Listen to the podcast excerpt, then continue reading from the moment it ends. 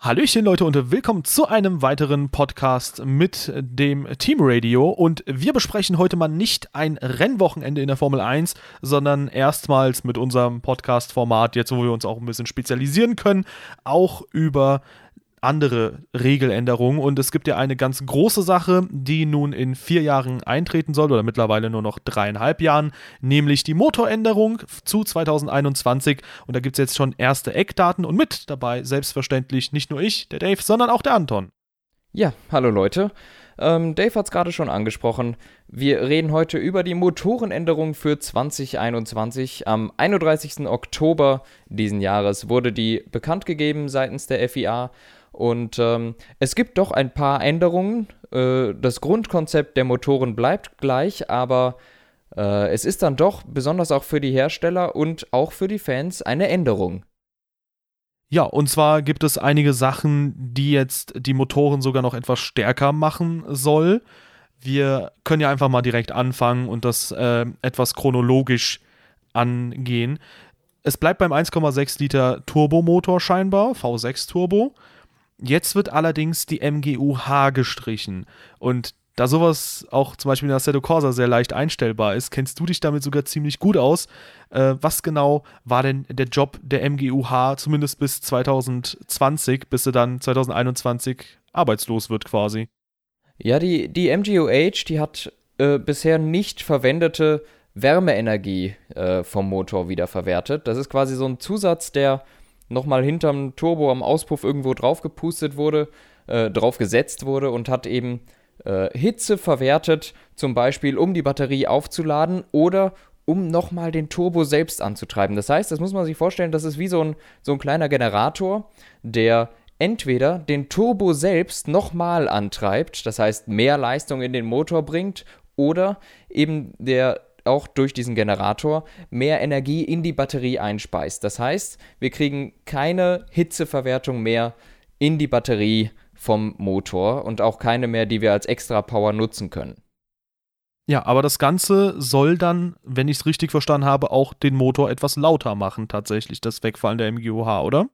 Ganz genau, weil die MGOH hinterm Turbo irgendwo am Auspuff sitzt, wenn ich mich nicht irre. Es, es könnte sein, dass das ein bisschen falsch ist, aber irgendwo muss die am Auspuff sitzen und wirkt wie ein Dämpfer.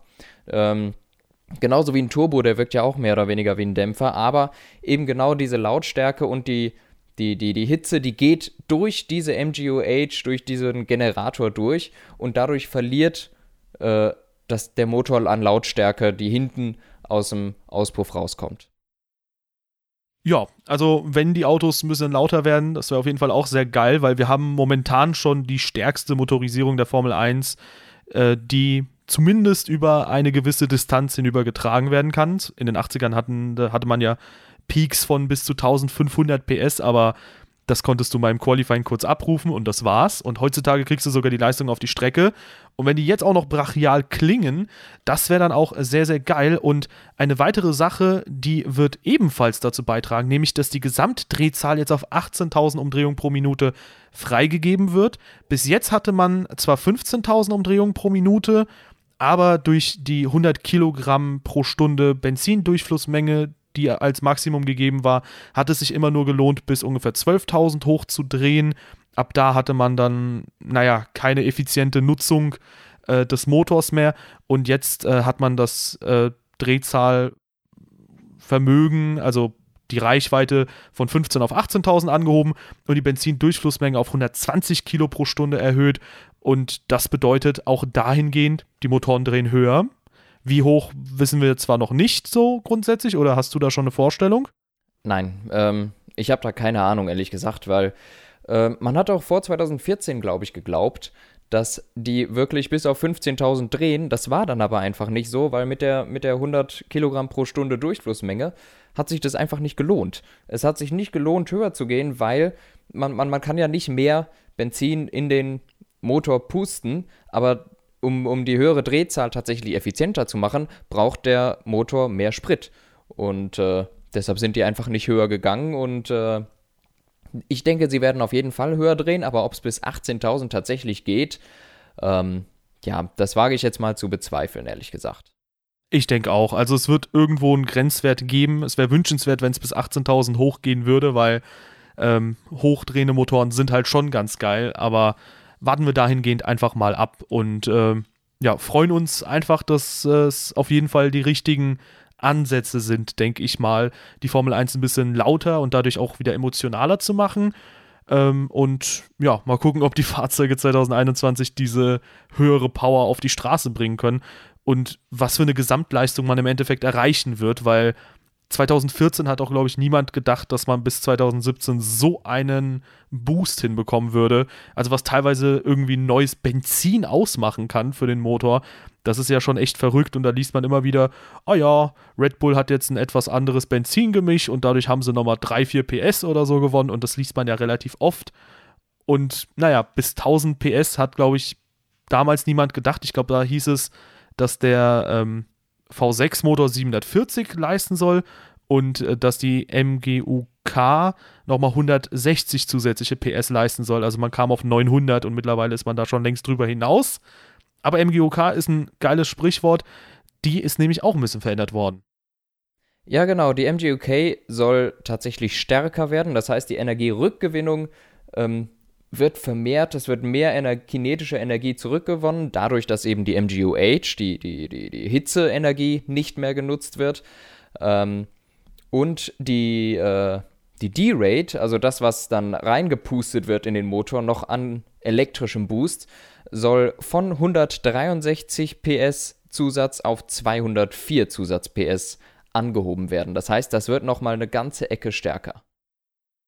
Ja, das ist ziemlich geil und ähm, das wird ziemlich interessant, weil man das Ganze jetzt auch taktisch verwenden kann. Man kann es über mehrere Runden hinweg sich aufsparen.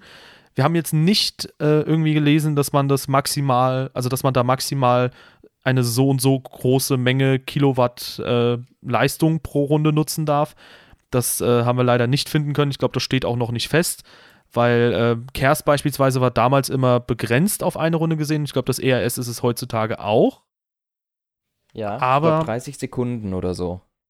Genau, das müsste etwa da liegen. Ähm, das Ding ist halt nur, du kannst es trotzdem strategisch verwenden oder taktisch verwenden im Rennverlauf. Und das ist halt schon eine ziemlich geile Sache, weil du mir auch letztens mal irgendwie einen Zweikampf gezeigt hast, äh, wo Lewis Hamilton in Spa gegen Alonso gekämpft hat auf der Camel Straight und Alonso hat einfach bis zum letzten Moment gewartet und dann die Elektropower genutzt, als Hamilton aus dem Windschatten raus war, also das Kers benutzt um vorne zu bleiben. Und sowas wird auch jetzt entsprechend möglich sein, dass man sich eben denkt, okay, dann nutze ich meinen Kers hier oder da. Und vielleicht kannst du dann besser kontern, weil, naja, wenn du so eine Strecke hast wie beispielsweise, äh, nehmen wir jetzt mal Baku, dann könnte jemand auf Start zielt seine Batterie komplett äh, loswerden. Und du nutzt dein gesamtes äh, ERS dann auf der Gegengeraden. Und ja, so könnten auch mehr schöne Zweikämpfe entstehen ich denke, dass es auf jeden Fall eine geile Maßnahme ist. Ja, ähm, das bringt noch so ein kleines extra Element eben mit rein und ich fand das jetzt eigentlich ziemlich cool auch von der Zeit 2011 bis 2013, dass sie mit dem Kerster ein bisschen rumspielen konnten. Ich glaube 2009 hatten sie auch schon ein paar.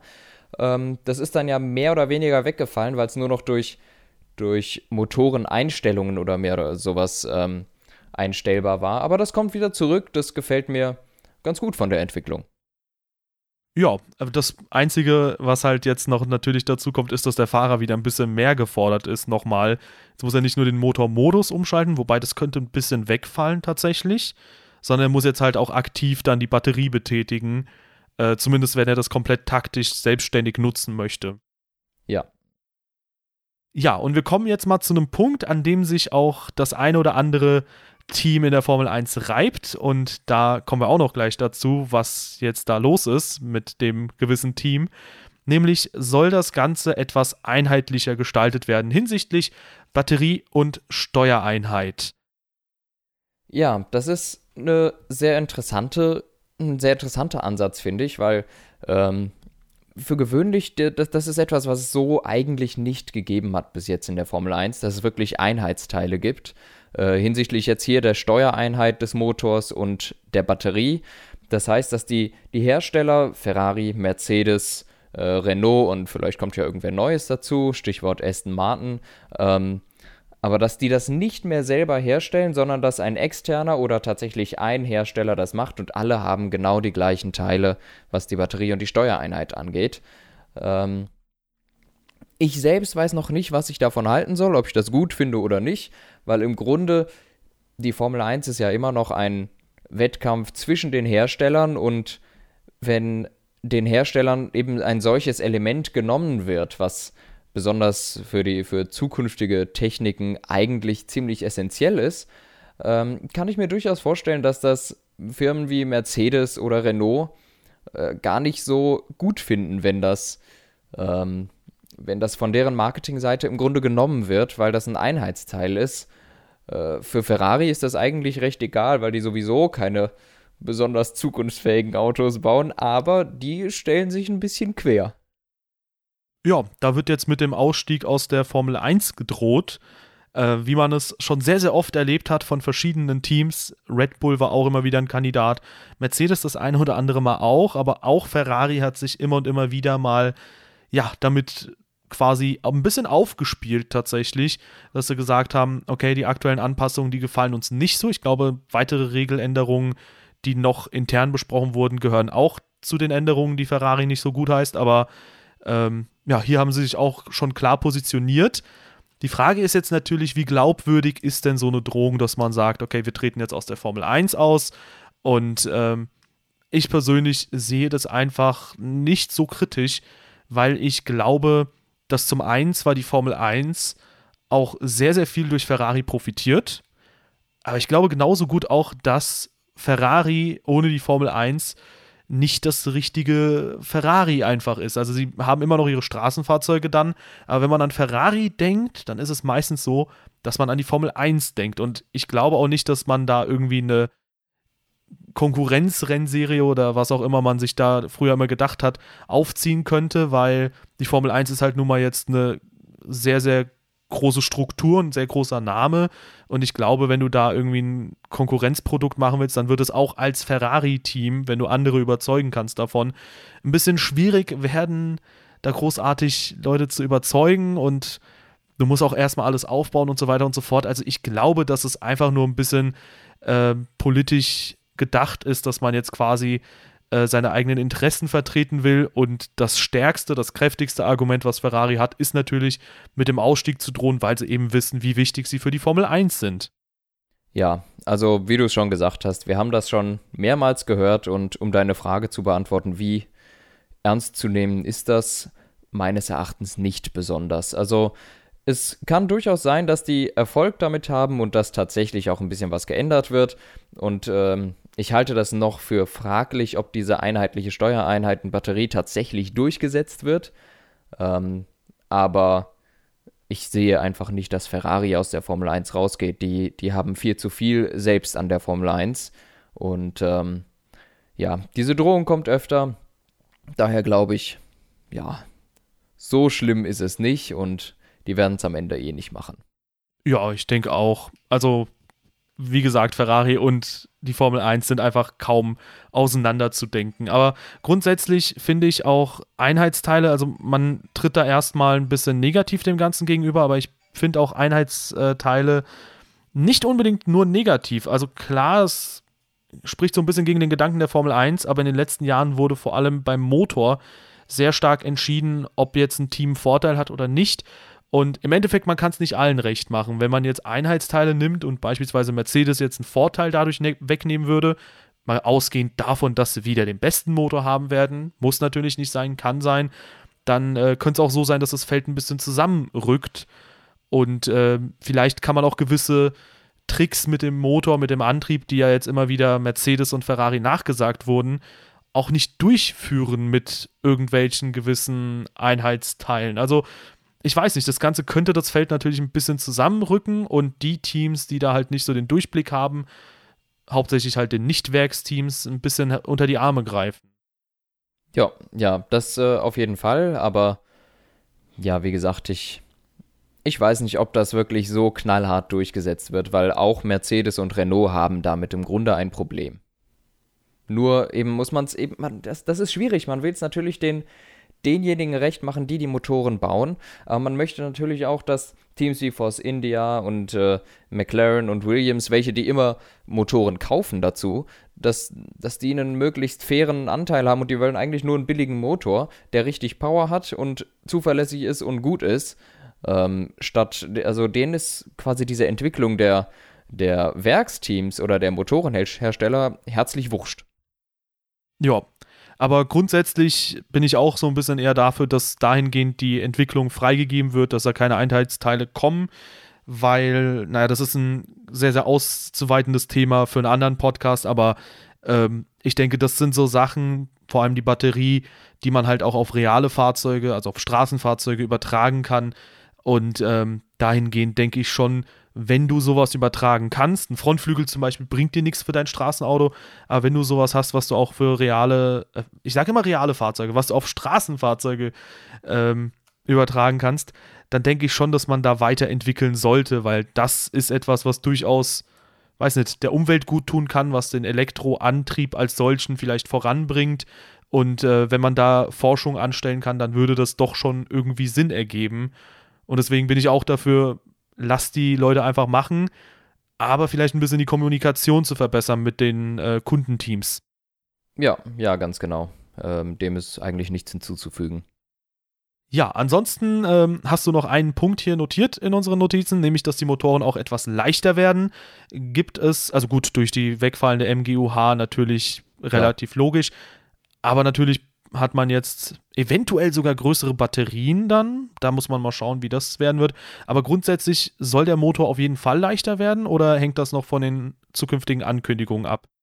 Ich glaube, der soll auf jeden Fall leichter werden. Äh, um, die, um die 10 Kilo müssten es sein, aber äh, ich weiß nicht, die Planung hat noch nicht so richtig begonnen und wir werden es wahrscheinlich erst in zwei Jahren vielleicht sehen, wie es dann wirklich ist und das ganze Konzept ausgereifter ist, weil das ist ja jetzt im Grunde erstmal ein erster Entwurf, wie es werden soll. Ja, aber das sind so jetzt äh, schon mal erste Eckdaten gewesen, die man schon analysieren konnte und das wollten wir hier auch mal kurz machen und das mal ein bisschen jo. bequatschen. Und ich denke, dass man da schon einen ganz guten Überblick darüber hat, wie das Ganze sich jetzt in nächster Zeit ähm, naja, noch weiter gestalten wird. Wenn es neue Infos gibt, werden wir natürlich auch dahingehend nochmal neue Videos machen. Und ansonsten, wenn es bis zur nächsten Woche nichts gibt, wobei zeitlich ist es bei mir eh immer so ein bisschen eng aktuell, äh, wir werden uns auf jeden Fall dann aber zum Brasilien-Wochenende sehen. Ja, beziehungsweise hören. Das stimmt, ja. ja, das ist ja auch schon nächste Woche. Also, da geht's dann weiter. Und ähm, ich hoffe, es hat euch gefallen. Lasst eine Bewertung da. Und äh, ja, bis zum nächsten Wochenende in Brasilien.